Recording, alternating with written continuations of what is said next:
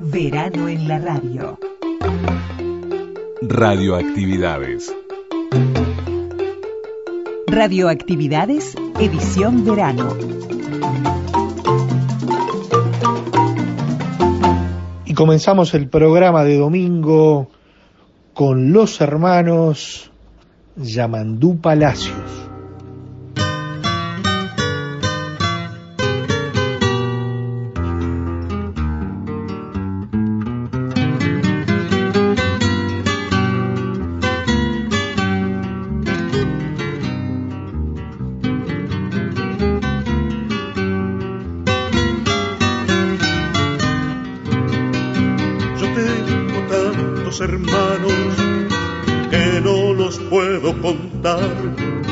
En el bar, en la montaña, en la pampa y en el mar. Cada cual con sus trabajos, con sus sueños, cada cual con la esperanza delante, con los recuerdos detrás. Yo tengo tantos hermanos que no los puedo contar.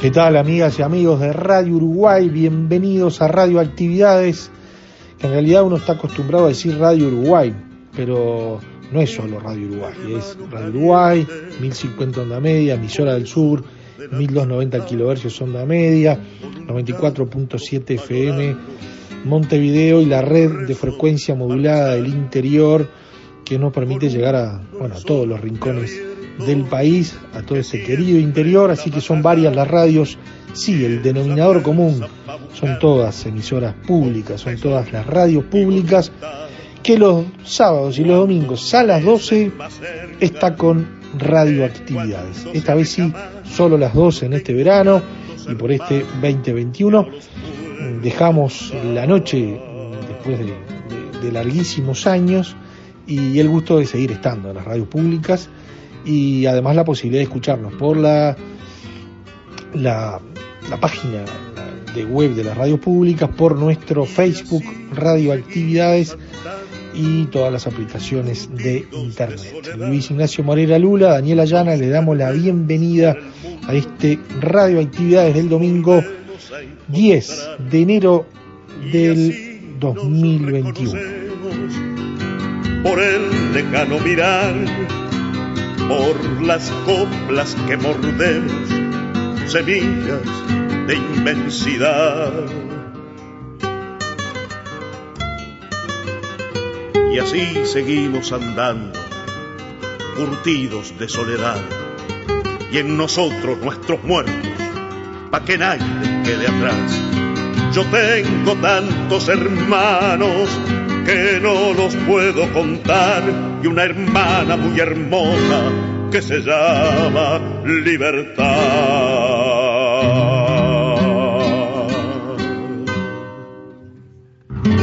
Y comenzábamos con Yamandú Palacios, teniéndolo muy presente. Esta semana falleció Yamandú, un, tipo muy querido en el ambiente musical, cultural, y que realmente para nosotros es, es todo un, gusto poder comenzar, no la razón por la cual comenzamos, pero sí tener presente a Yamandú Palacios. Y como en varias ocasiones hicimos, lo, hici- lo mencionamos y compartimos parte de su producción musical, eh, esta vez lo hacemos con ese pretexto y lo vamos a seguir haciendo porque, porque está en nuestra historia musical y está en, en nuestro ser de radioactividades, en esto de- de recopilar historias y de tener presente los sonidos. Yamandú Palacio fue un protagonista y lo va a seguir siendo. La propuesta de hoy es la primera parte, Macu Naima, tenerlo muy presente al Macu, nació el 16 de julio del 51, los grandes nacen el 16 de julio, ¿no, Lula?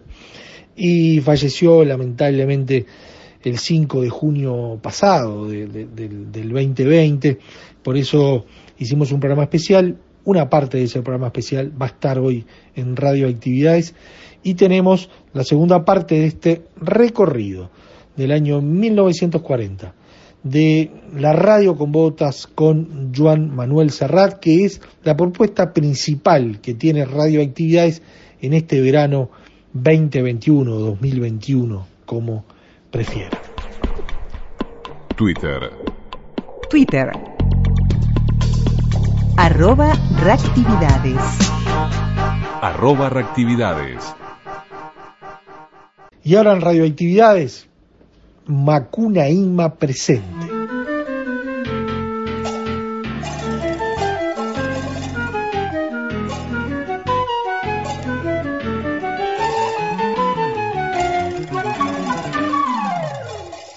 Macu, poeta, publicista, escritor, docente, de todo, de- hasta cine, Sí, también. pero un tipo de la radio. Sí, esencialmente. Y de la nosotros radio. sabemos que, viste, que la, yo- deformación es radial, ¿no? Eh, yo empecé casi de casualidad. Mira, en la escuela yo ya tenía una relación con la radio muy estrecha, porque escuchaba radio, no había televisión. ¿Y Yo soy del escuchaba? 51.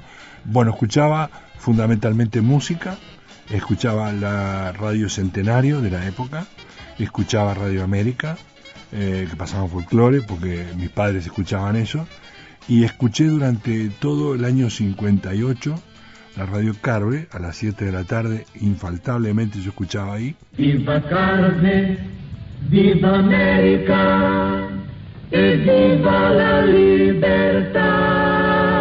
porque para mí sonaba extraño la idea de una dictadura que está tan corriente hoy en el mundo. En esa época, en un Uruguay democrático, un Uruguay de Luis Valleverre, del Partido Nacional, de la izquierda, un Uruguay plural, hablar de dictadura era algo bastante raro.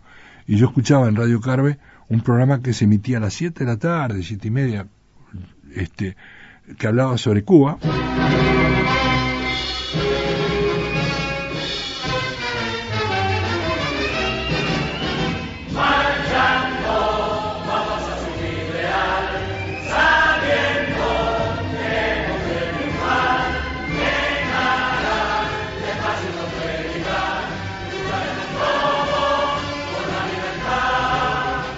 La insurgencia de Fidel Castro y, los suyos, y de alguna manera eh, era fiel a eso y escuchaba todos los días, eh, hasta el triunfo de la Revolución Cubana, después Radio Carve cambió, pero eh, eso me acercaba a un medio que yo ambicionaba un día integrar, como muchos de nosotros, hacía, transmitía relatos deportivos, jugando, eh, pasaba música imaginariamente, la música que me gustaba escuchar. Y me acuerdo que en la escuela, en la escuela que yo iba de primaria, eh, alguien trajo un circuito de radio, un militar que había viajado al exterior en misiones de paz, y era el papá de una alumna, y entonces inventó una radio local. Eh, no me eligieron, ¿no? Eh, él mismo había hecho la selección y decía, fulanito, ver, pasa, ¿no? Y no, mi- mira, vos quedás con vos B, este, no. y yo no me importó mucho, sí tenía expectativas de quedar, pero no quedé. Transmiten este acto CX30 Radio Nacional y CX42 Radio Vanguardia. El pueblo en este acto volcándose en la explanada municipal ha ocupado la avenida 18 de julio de Plaza Cagancha Plaza de los 33.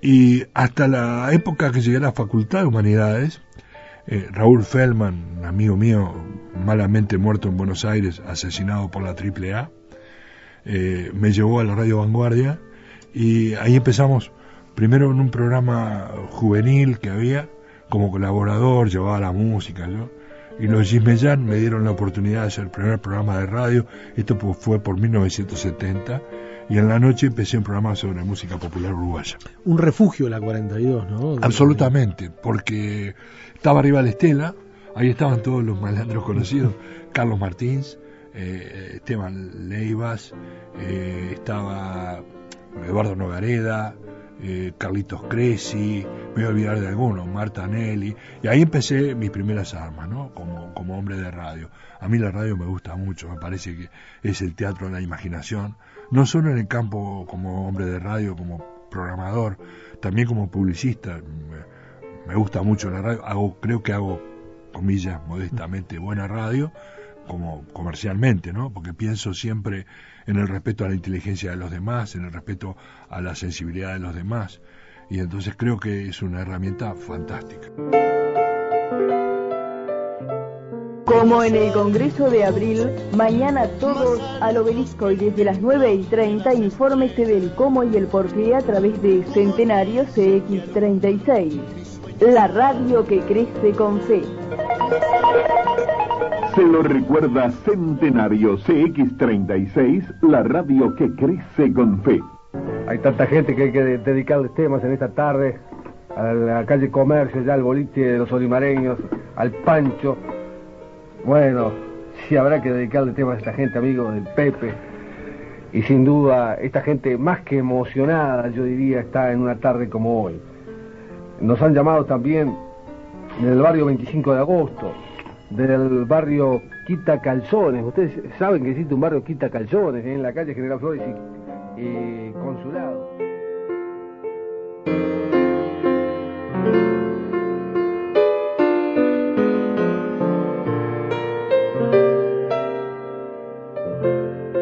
Y te acompañó siempre la radio, más allá de tu carrera de publicista. Algunas interrupciones puntuales, este, mm, por ejemplo, eh, estuve mucho en la Centenario, en la radio Centenario no la de ahora, la antigua, estuve en la 30 en varias oportunidades, X30, estuve en alguna otra radio como colaborador, con Daniel Figares estuvimos cinco años juntos, eh, no, yo no hacía lo que hago ahora, que es lo que hice siempre, vinculado a la música.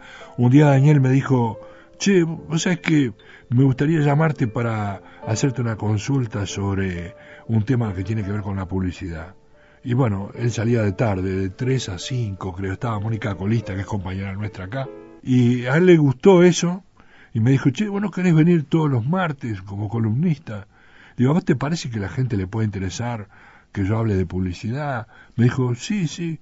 Y este, no, pues la verdad tenía otra pretensión, Daniel, hablar sobre otras cosas. Bueno, puede ser, pero a mí me interesa que de publicidad.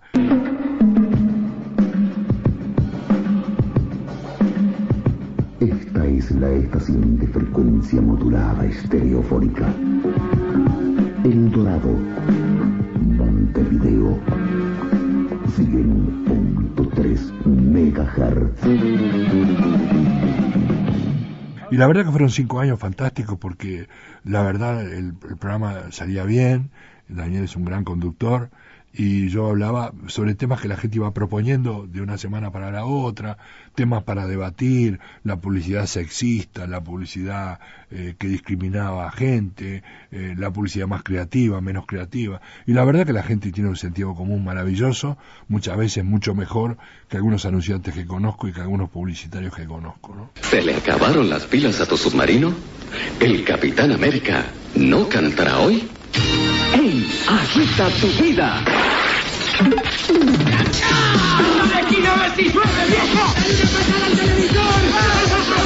El subterráneo. La nueva manera de vivir.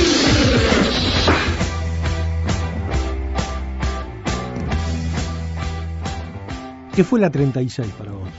Eh, en el periodo que estuve, bueno, fue como trabajar con gran independencia, a pesar de las condiciones que estábamos en un marco de dictadura, su director Carlos Caballero, yo debo decir esto con absoluta eh, hidalguía y lealtad, eh, siempre me dio para adelante, me dijo haga lo que tenga que hacer, este, dentro de las cosas que estaban restringidas, ¿no?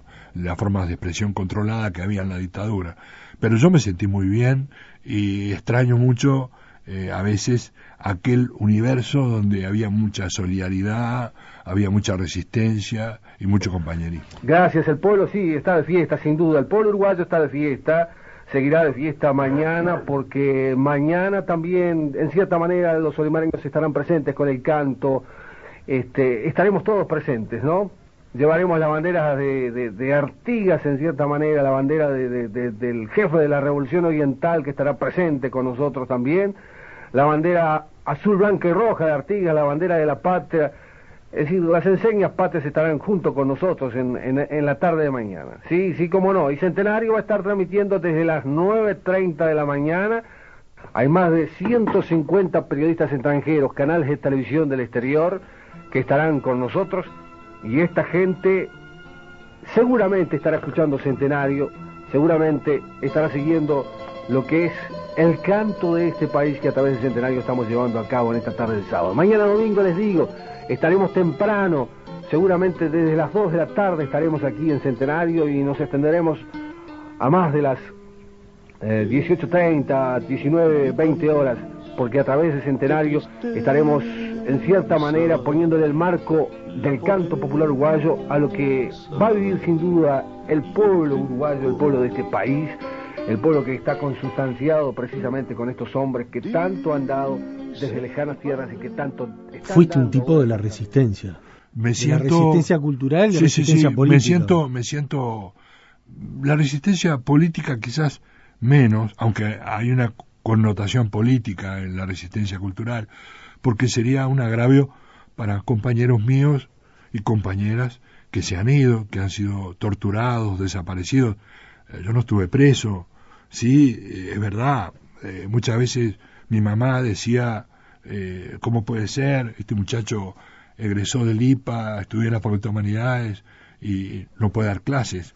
En realidad, cuando vino la democracia yo elegí no volver a la enseñanza media porque evidentemente las condiciones salariales de la publicidad eran muy superiores y además yo ya no estaba en condiciones o con ganas de dar clases en secundaria.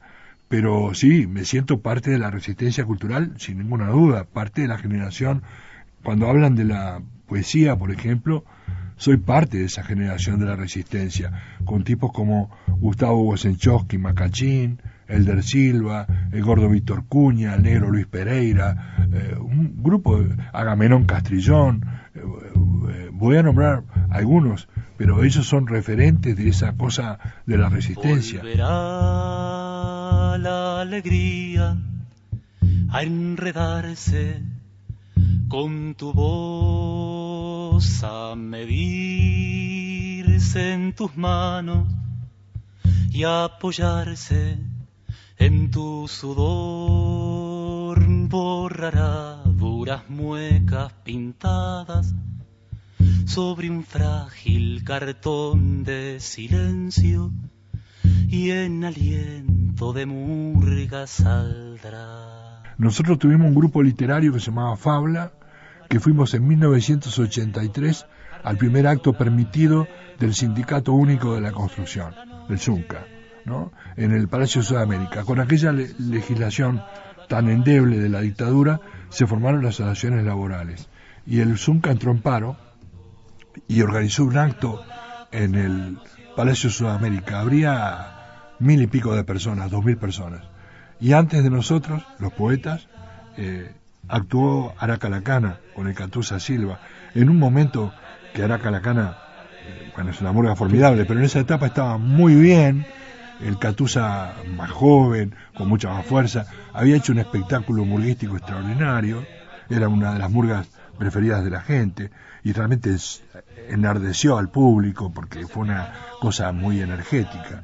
Y después que terminó el Catusa, que se despidieron, dijo el presentador, y ahora eh, unos compañeros poetas que son del grupo Fabla, Magunaí, Malder Silva, el gordo Víctor Cuña, Luis Pereira, y se hizo un silencio absolutamente sepulcral, silencio que todavía lo tengo pegado en los huesos, porque era un silencio de respeto, ¿no? La gente ahí, no sé si entendía o si entendían lo que estábamos diciendo, lo que estábamos leyendo, pero hubo un silencio terrible y después que terminamos, un aplauso atronador, podrá decirse, bueno, era el marco de aquellos actos sindicales y políticos que generaban a priori una simpatía entre la gente como sea, yo no me olvido nunca de eso. ¿no? quiere entonar más retiradas, porque el corazón no quiere entonar más retiradas, porque el corazón no quiere entonar más.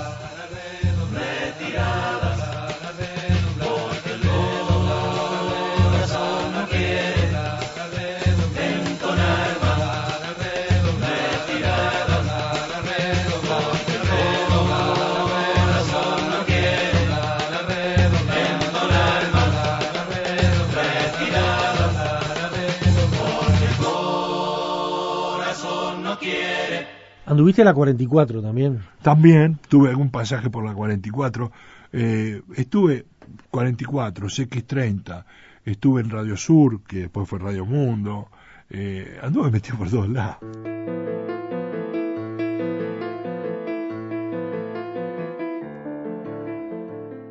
Ser rapero no es solo cuestión de imagen o de ciertos patrones modales. El rap es en el fondo una actitud, una forma de ver la vida y la sociedad que no se ajusta solo a la moda, extractando multimedia. Para nosotros es una forma que conforma una visión facetada del mundo, como si dispusiéramos por un instante la visión de un mamboretá. Saludamos a los esforzados negros y chicanos que fueron precisando la corporeidad del rap. Somos uno de ellos. Esto lo escribe un joven poeta de Tacuarembó llamado Washington Benavides Aleano. Seguro que no lo vieron en los grandes medios ocupado de culos operados y de tetas de plástico. Seguro que no lo vieron en la televisión y no lo escucharon en la mayoría de las radios, pero uno de los mayores poetas vivos del Uruguay acaba de editar dos libros, Rap y Diferencia con Mirlos, y esta tarde junto con Lula Moreira, que está en controles de emisión, tengo el enorme honor de recibir a don Washington Benavides. Hola, Bocha. ¿Qué tal? Bueno, eh, usted está como Suárez. Hace a dos. ¿no? Sí, eh, mm, eh, comentábamos fuera de... de ¿De micrófonos? ¿eh? Fuera de micrófono. comentábamos este que en realidad esta es la segunda publicación que me, que me hace eh, el Ministerio de Relaciones Exteriores, el Consejo de Educación Técnica Profesional y la Universidad del Trabajo con SUAT en la colección este eh, homenaje Mm. el volumen eh, este que estás mencionando es el volumen 59 Rap y Diferencia con Mirlos es el 58, digamos. pero ocurre que en el 2012 ¿Mm? en el volumen 52 ¿Mm? y bajo el título común de Como un Comanche, se me publicaron seis libros inéditos. Lo de Como un Comanche es por precisamente eh, un verso de uno de, los de, de los primeros libros este, inéditos de esos seis libros, en donde se dice y se adormecía sobre su Underwood para despertarse sobre ella como un comanche sobre su caballo pinto.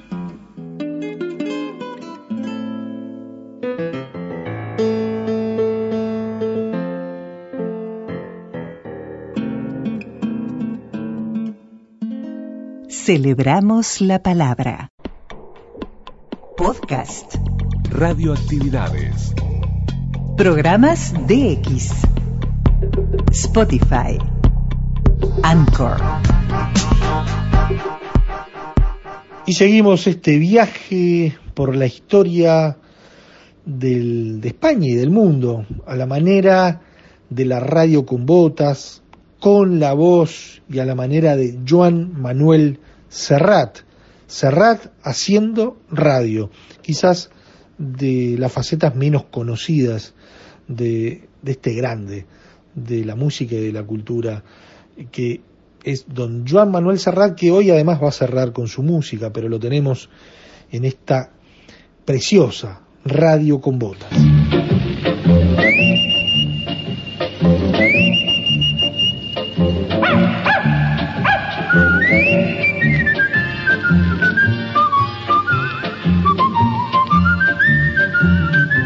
Radio Nacional de España y Taller 83 presentan La radio con botas. una serie radiofónica original de Joan Manuel Serrat.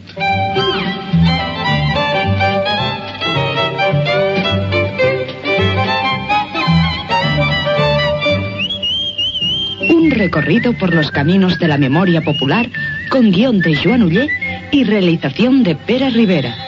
La radio con botas. Müzik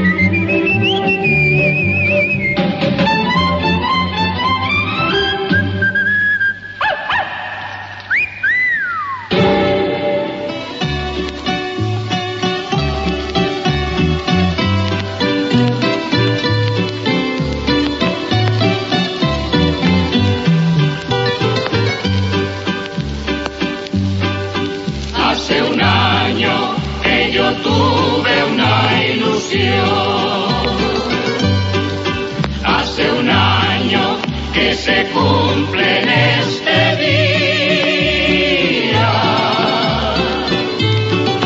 Te recuerdas en tus brazos El 8 de octubre de 1939, el Boletín Oficial del Estado fue muy claro y tajante. Decía, todas las emisoras habladas quedan sujetas a la censura de las jefaturas provinciales o locales de propaganda. Ninguna emisora, a excepción de las de Baleares, Canarias y zonas y plazas de Marruecos, podrán radiar noticias que se refieran a acontecimientos que hayan tenido lugar en la provincia o región. Ya lo ven. En España la información debía estar atada y bien atada. Y así, de esta manera empezó lo que podemos llamar el monopolio de la radio.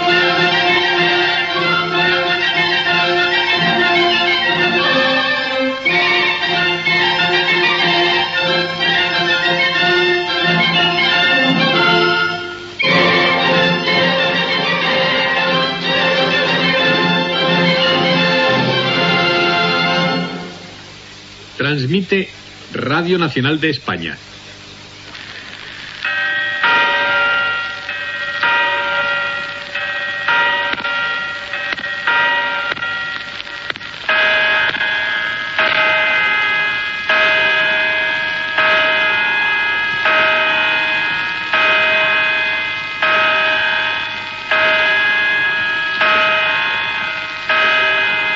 Son las 10 de la noche en el reloj de la Puerta del Sol.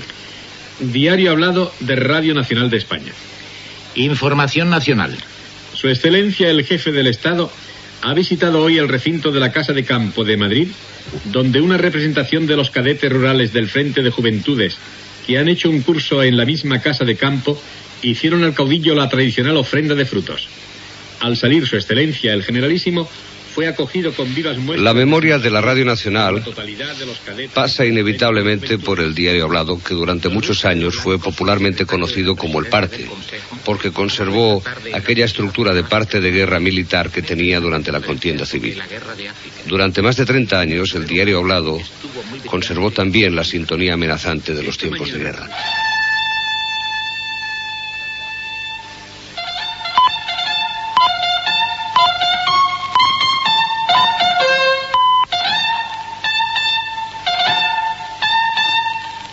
Gloriosos caídos por Dios y por España.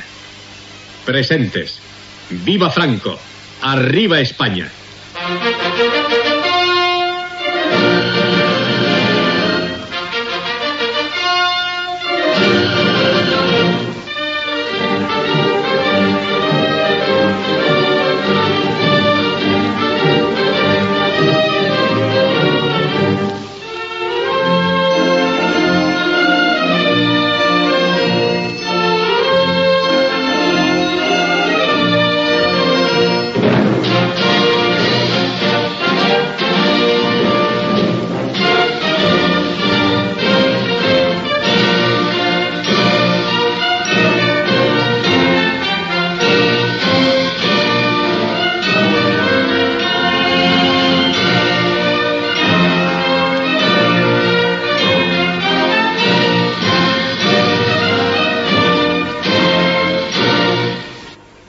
Señor David Cubedo, antes que nada muchas gracias por acercarse esta noche a los micrófonos de la radio con botas.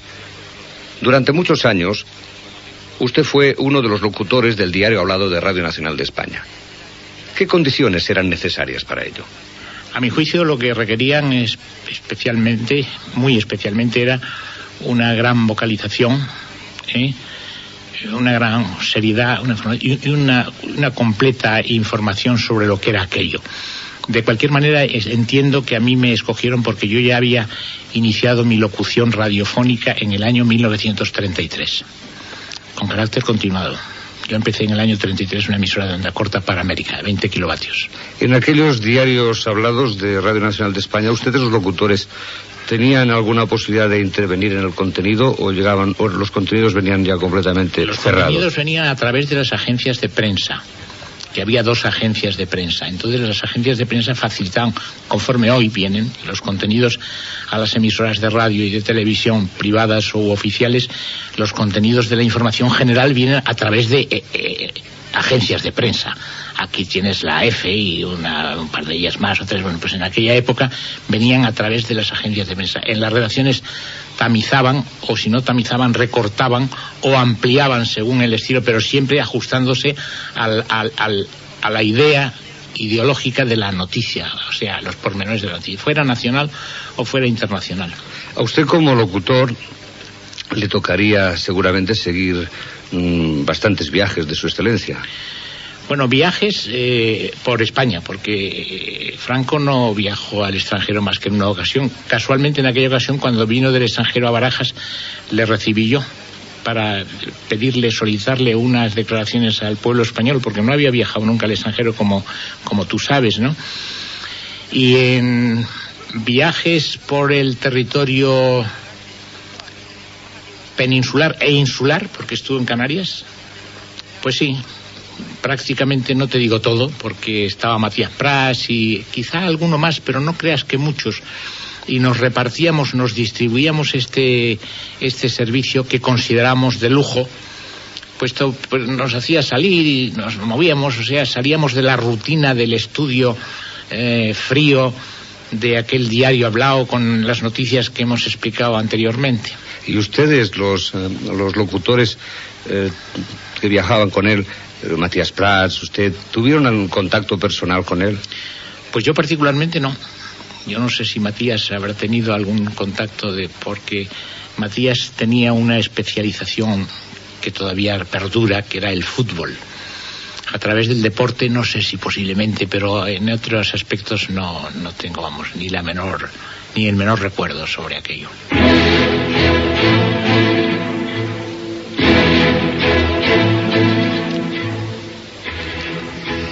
Hasta su muerte, el franquismo conservó el monopolio legal de la información radiofónica a través de Radio Nacional.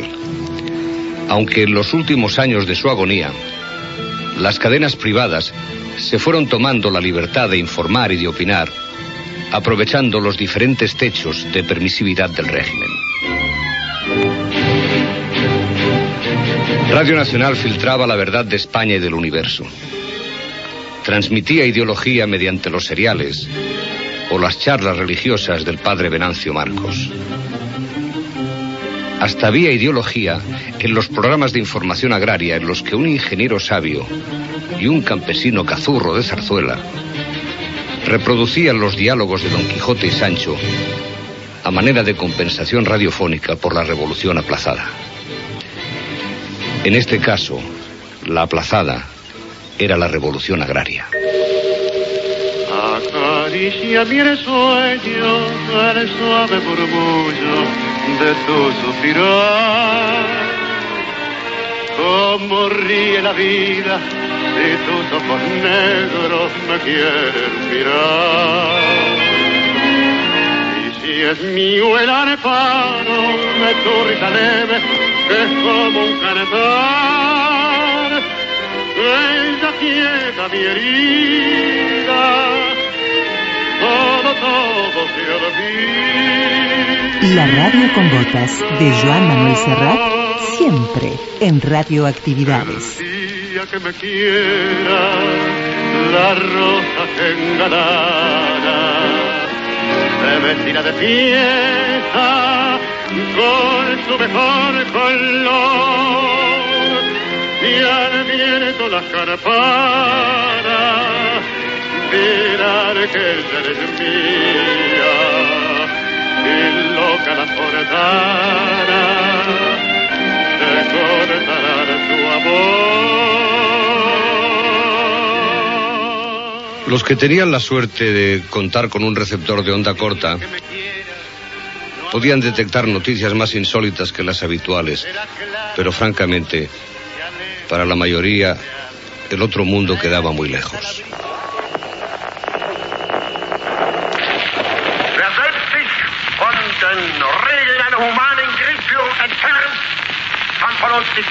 Fue la radio la que nos trajo la voz de Hitler cuando declaró la guerra.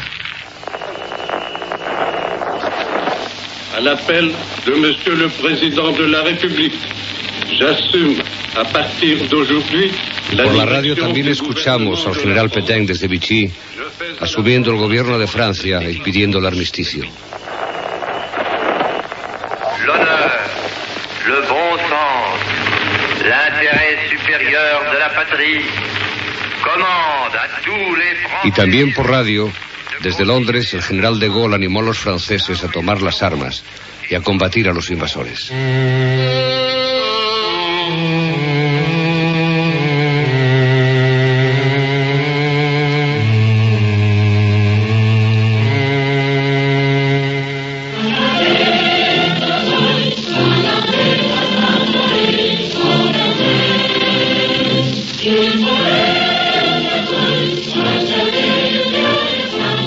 Mientras tanto, aquí en España, por todas partes se repetían las consignas y los eslogans de la falange.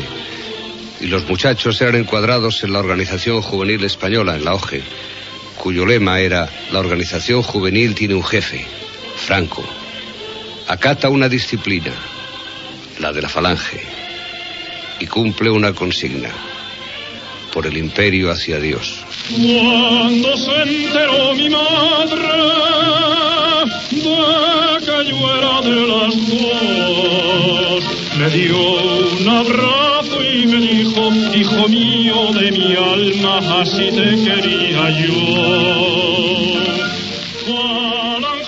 Dijo un sabio que lo peor de la juventud es que vaya cada uno por su lado.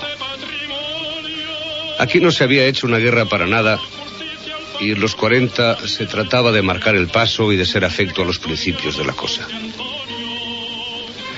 Lo primero que había que hacer con los niños y adolescentes era meterles en un uniforme, vistoso, bonito y con correajes, como recién salidos del cuartel de los sueños. Los niños no dudan y encima se conforman con poco. Y eso en aquellos años era una de las virtudes cardinales sobre las que se sustentaba el sistema.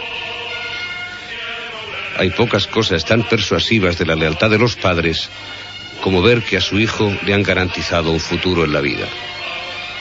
Por eso en Italia el fascismo uniformó a sus balilas. Y en Alemania el nazismo organizó aquel trágico orfeón que fueron las juventudes hitlerianas. Y en la España de los 40, practicante de un fascismo de zapatilla y boina, se inventó el Frente de Juventudes.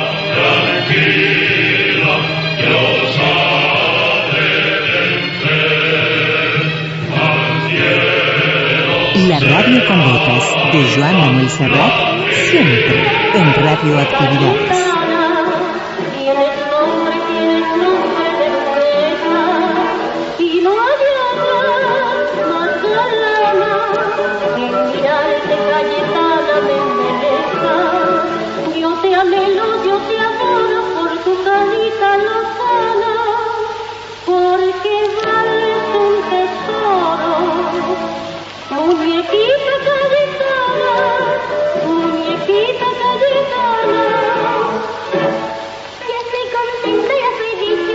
La verdad es que aquel año de 1940 resultó un año muy movidito.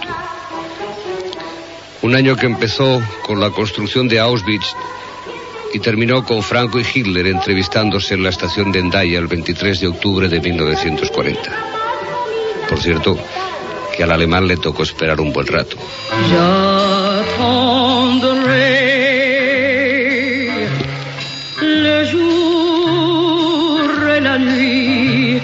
Toujours ton retour. Franco se presentó con una hora de retraso y según nos muestran las fotografías que allí se tomaron, en un principio Franco permaneció serio, en tanto que Hitler se mostraba muy risueño. Pero a medida que avanzaba la conversación, fue perdiendo su sonrisa hasta parecer profundamente serio y osco al final, en tanto que el gallego estaba a la mar de contento. Más tarde Hitler declararía que antes de volver a mantener una entrevista tan dura como aquella, preferiría que le arrancaran cuatro muelas. Las potencias del eje habían querido atraer a España para su causa, pero el general no se sabe si por retraso o por gallego se permitió el lujo de hacer esperar al dueño de Europa para acto seguido darle calabazas.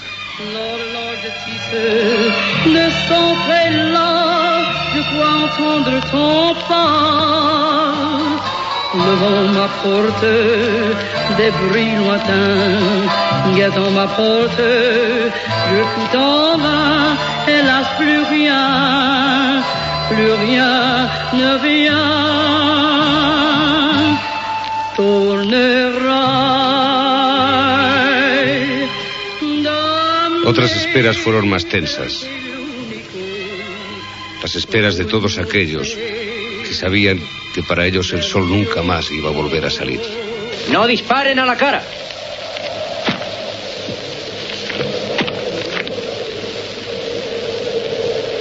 Preparados para cargar.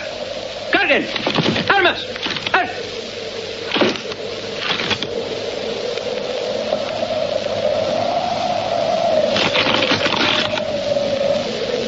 ¡Apunten!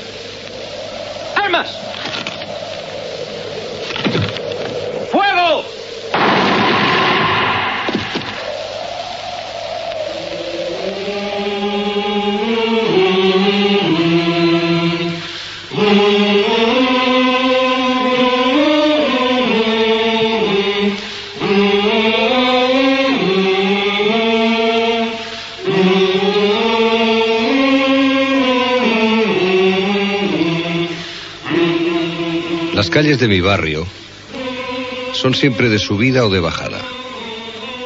Nacen en un gran paseo con nombre de geografía, el paralelo, y acaban muriendo en las pendientes de una pequeña colina llamada Montjuic.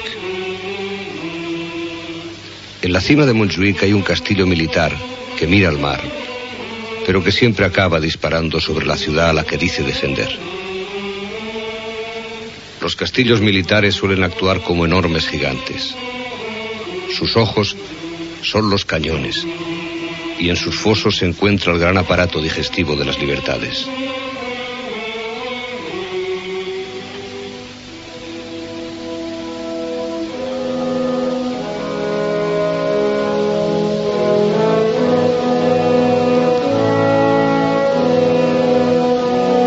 En los fosos de Montjuic, la posguerra se tragó a muchos presos.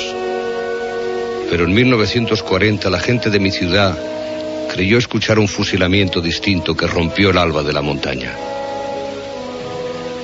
Había caído Luis Companys, uno entre muchos, pero en ningún caso uno más. Companys había sido el presidente electo y constitucional de Cataluña.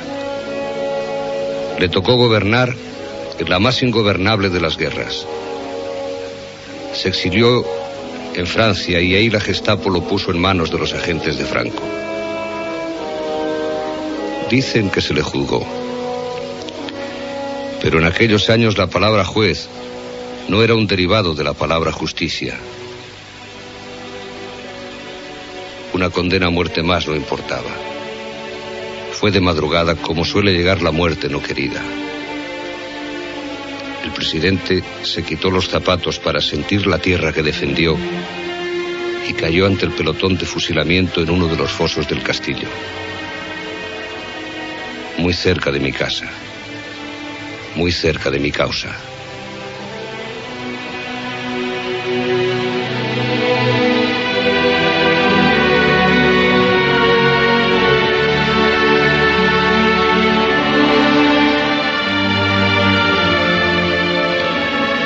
Companys en catalán quiere decir compañeros. Y el que tuvo tantos en vida también los tuvo en la muerte. ¿Quién sabe cuántos hombres cayeron en la represión de la posguerra? ¿A cuántos les dieron la pepa? Terrible nombre con el que se conocía en las cárceles de España la pena de muerte. El ministro de Justicia de la época dio a conocer la cifra de 192.684 personas muertas en prisión o ejecutadas entre el final de la guerra y el año 1944.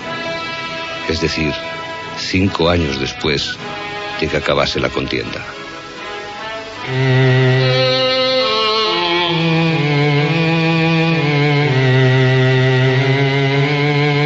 La radio con botas de Joan Manuel Serrat en Radioactividades.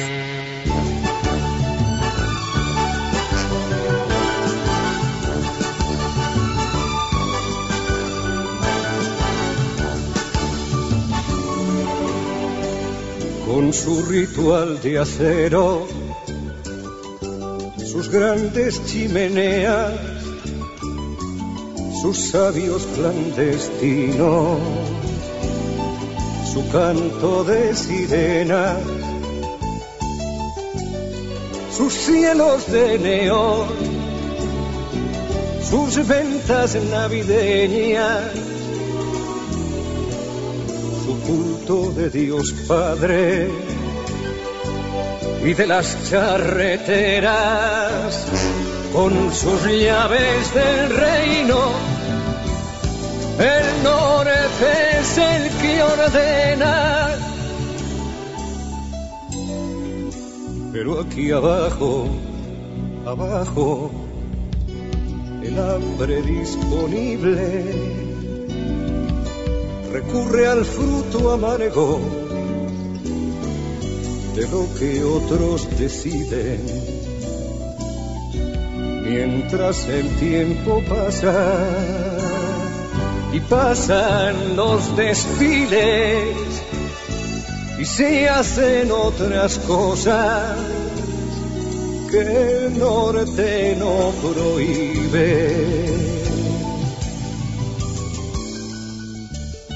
Con su esperanza dura, el sur el sur también existe.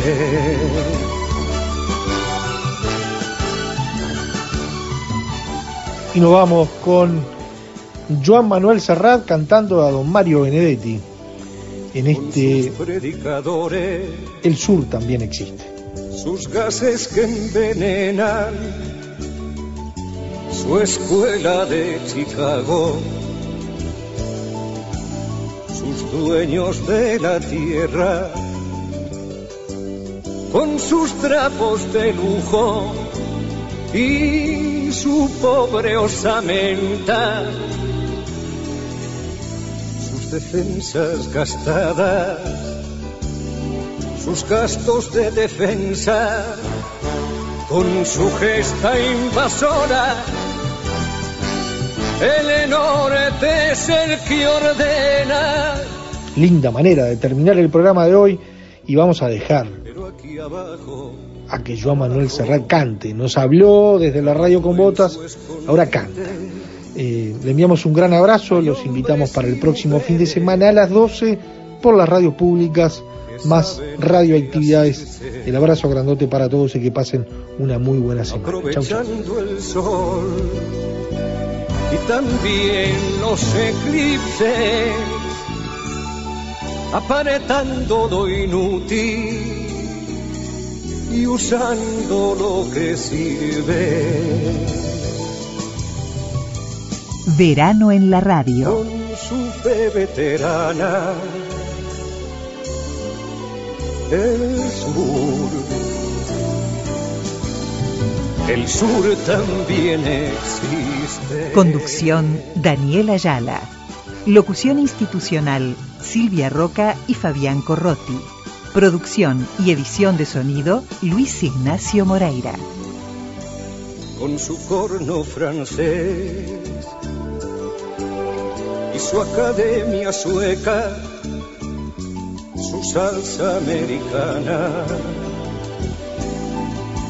sus llaves inglesas, con todos sus misiles y sus enciclopedias, su guerra de galaxias y su saña opulenta, con todos sus laureles. El norte es el que ordena,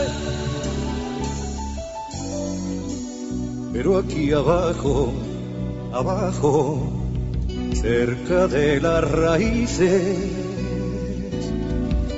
es donde la memoria ningún recuerdo omite.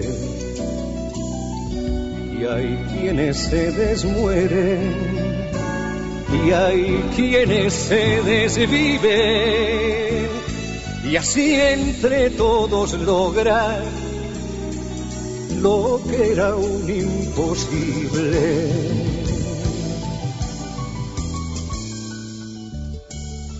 Que todo el mundo sepa que el sur, el sur también existe.